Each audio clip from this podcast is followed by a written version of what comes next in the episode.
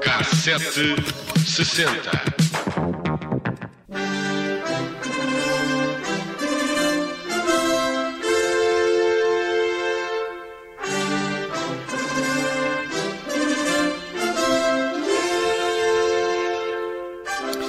Hoje vamos falar de um atleta português, de um campeão olímpico que foi convidado a visitar a Casa Branca. Pois é, vamos falar de Carlos Lopes, porque a 18 de outubro de 1984, o presidente dos Estados Unidos, Ronald Reagan, recebeu Carlos Lopes na residência oficial. E perguntam vocês, porquê? Porquê? Porquê? Muito bem, muito bem, obrigada. Porque Carlos Lopes tinha vencido a maratona nos Jogos Olímpicos de Los Angeles e com 37 anos mostrava que tudo era possível. Carlos Lopes era o mais velho dos 114 participantes da prova e já agora conseguiu um recorde olímpico nessa altura que perdurou até aos Jogos de Pequim em 2008. E foi exatamente por isso que Ronald Reagan o convidou para mostrar que é possível alcançar os sonhos independentemente da idade. Carlos Lopes foi recebido juntamente com o presidente do Sporting na altura, João Rocha. Ainda nesse ano foi recebido também no Palácio Real de Madrid pelo rei de Espanha, que lhe entregou o troféu para o melhor desportista do mundo em 1984,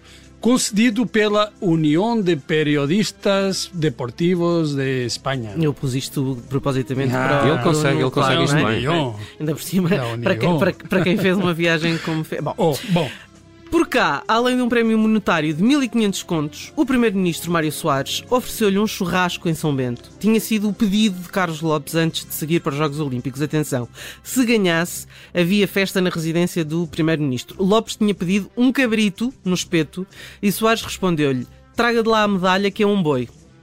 E assim foi. Olha que bom. Mas voltemos então aos Estados Unidos para contar mais sobre esta maratona. Era a medalha que faltava no extraordinário palmarés de Carlos Lopes. A idade do maratonista chegou até a merecer uma referência num episódio dos Simpsons muitos anos depois. And in 1984, Portugal's Carlos Lopes becomes the oldest Olympic marathon winner ever at age 38. 38? That's roughly my age. Bem, no fundo eram 37,5 e não 38 anos, mas isso dá uma ideia da importância dada à idade de Carlos Lopes no contexto do desporto. mas mais importante do que aparecer nos Simpsons, há alguma coisa mais importante que Realmente? nos Simpsons. Pronto, sim, eu, eu, eu, eu hesitei aqui, tenho que admitir, sim. É que a vitória de Carlos Lopes ficou imortalizada na literatura. Mas como eras tu a dizer, eu achei que fazia sentido dizer Manuel Alegre dedicou-lhe um poema. Ah, se é, se é na poesia do Manuel Alegre, então é melhor do que os Simpsons. Eu vou passar a declamar para Força, tirar força, todas as força, dúvidas.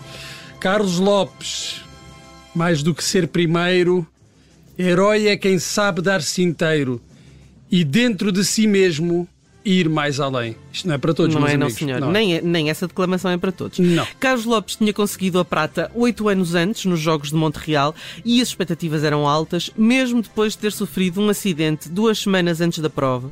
Carlos Lopes treinava na segunda circular, portanto corria ao longo da sua segunda circular e foi atropelado por um carro. O mais incrível é que o atleta do Sporting foi atropelado por um candidato à presidência do clube. Na altura levantou-se, viu que não tinha nada partido e manteve o ânimo para a maratona. Mas o que é engraçado é, é termos um maratonista a treinar na segunda circular, Incrível, que não é, é? um sítio ótimo. É um sítio ideal. É, é, muito bom. Eh, na altura, Carlos Lopes eh, era treinado pelo professor Muniz Pereira, que o acompanhava desde os 20 anos, eh, dos 20 anos de Carlos Lopes. Eh, os dois estudaram bem os adversários e Lopes esperou até ao quilómetro 37 para atacar. Foi aí que se isolou, entrou no estádio sozinho e a última volta foi assim numa pista vazia e foi assim até à meta. É impossível fazermos uma lista das vitórias de Carlos Lopes. Os ouvintes eh, adormeceriam a meio porque a lista é muito longa, mas é preciso saber que o português foi o recordista da Europa na disciplina eh, eh, de maratona e um ano depois dos Jogos Olímpicos, em 85, eh, Carlos Lopes, que tinha falhado o recorde mundial, era só o que lhe faltava, regressou à maratona de Roterdão para ser o primeiro atleta do mundo a baixar das 2 horas e 8 minutos. Em 1986 terminaria a sua ligação com o Sporting, uma ligação de quase duas décadas, mas Carlos Lopes ainda continuou a correr. Terminou a carreira a um mês e meio de completar os 40 anos e ganhou a última prova em que participou. Acabou em alta, portanto. Bravo, Carlos Lopes, o maior. Uh, quanto mais não seja por causa dos Simpsons, claro.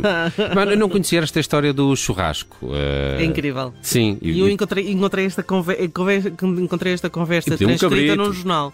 E um cabrito. Pediu um cabrito. E, e- Se calhar era domingo. E o Mário Soares disse-lhe: "Ah, se for é até um boi, que eu vou uh, assar no espeto. A, A verdade primeira- é que houve a- churrasco em São Bento. E era bem merecido porque foi a primeira medalha de ouro olímpica. Olímpica portuguesa, sim. É verdade. Bela história que recordamos no ano de 1984, a vitória de Carlos Lopes e a recepção na Casa Branca. Ora bem, o ano de 1984 é agridoce para Michael Jackson, até já falamos aqui disto num outro K760. É o ano em que sofre aquele acidente eh, com queimaduras graves na gravação de um anúncio da Pepsi, mas é também o ano em que se torna recordista dos Grammys, com oito prémios, em 12 nomeações. Sete desses prémios são relativos ao disco Thriller, mas há um outro Grammy que foi atribuído a Michael Jackson pelo trabalho no audiolivro do filme ET, o Extraterrestre.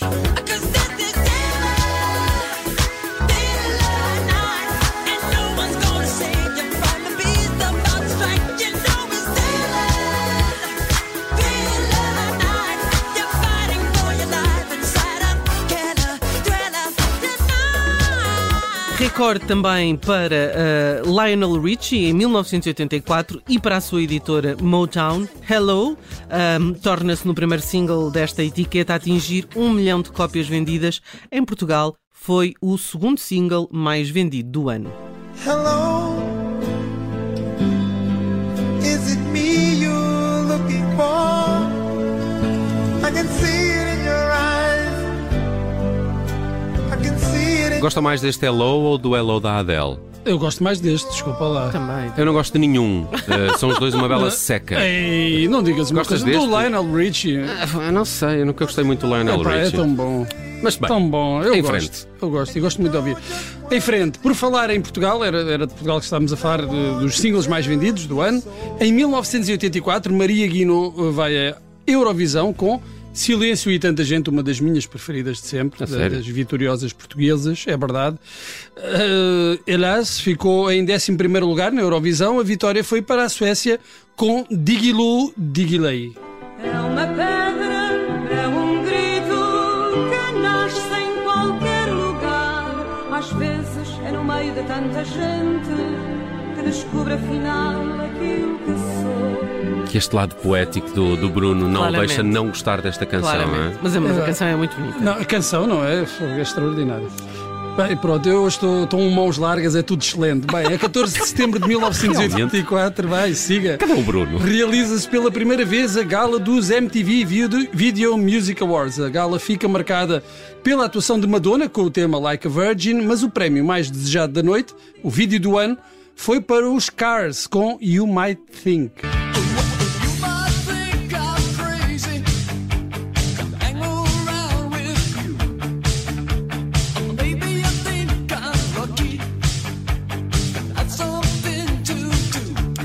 Fechamos a viagem por 84 com Prince, que lança nesse ano a obra-prima Purple Rain. O disco, que é também a banda sonora de um filme protagonizado pelo próprio. Um filme, um filme um bem melhor o disco. Bem- vá, vamos dizer que é muito melhor o disco.